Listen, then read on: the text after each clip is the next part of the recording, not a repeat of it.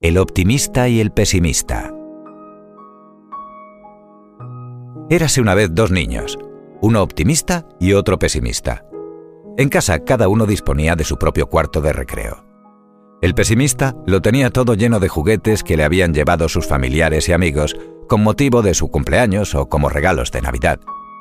Ahora bien, el niño siempre lo recibía con lágrimas, pues nunca le regalaban lo que él más quería, un tambor.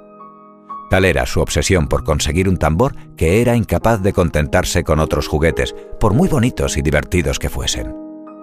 Esa era la razón por la cual todos los regalos estaban, como de costumbre, tirados por el suelo, completamente abandonados por su dueño. El pequeño optimista no era tan afortunado.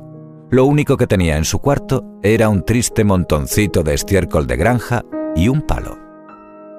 Un día de lluvia, después de la merienda, los padres se asomaron a las habitaciones de sus hijos para ver si estaban pasando una buena tarde.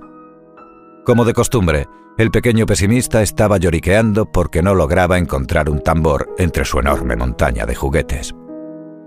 En el cuarto del pequeño optimista el panorama era bien distinto. Al asomarse, vieron a un niño risueño y feliz, escarbando animadamente entre el estiércol con el palo. Mientras removía la pestilente masa, oyeron que decía en voz baja, con ojos llenos de emoción. ¡Qué bien! Si tenemos estiércol en la granja, es porque hay un caballito cerca. Y es que la felicidad no está en las cosas que posees, ni en grandes aventuras que puedas llegar a vivir, ni siquiera en una gran cantidad de personas que pudieran apoyar tu causa. Ser feliz depende de ti mismo, de tu actitud, de tu capacidad para adaptarte y para comprender el mundo que te rodea.